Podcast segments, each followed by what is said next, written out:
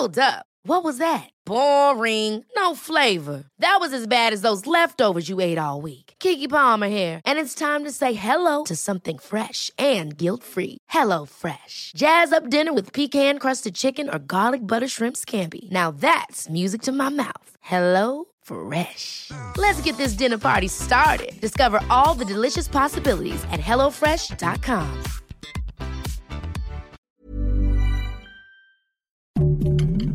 Heraldo Podcast, un lugar para tus oídos. Noticias del Heraldo de México.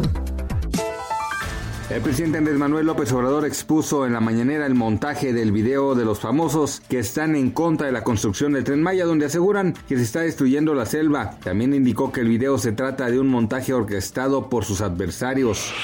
En la mañanera, el presidente consideró de que a pesar de la falta de información y difusión por parte del Instituto Nacional Electoral sobre la consulta de revocación de mandato, los ciudadanos tienen elementos para participar y votar. El embajador de Rusia en la ONU, Vasily Nivencia, dijo ayer en la Asamblea General que la resolución franco-mexicana es una acción politizada antirrusa dentro de un contexto supuestamente humanitario y advirtió que esa propuesta va a complicar la búsqueda de una solución para Ucrania.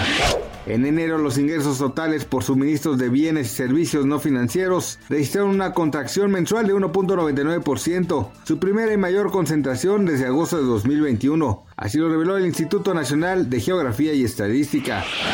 Gracias por escucharnos, les informó José Alberto García. Noticias del Heraldo de México. Ever catch yourself eating the same flavorless dinner three days in a row? Dreaming of something better? Well, HelloFresh is your guilt-free dream come true, baby. It's me, Keke Palmer. Let's wake up those taste buds with hot, juicy pecan-crusted chicken or garlic butter shrimp scampi. Mm. Hello Fresh. Stop dreaming of all the delicious possibilities and dig in at HelloFresh.com. Let's get this dinner party started.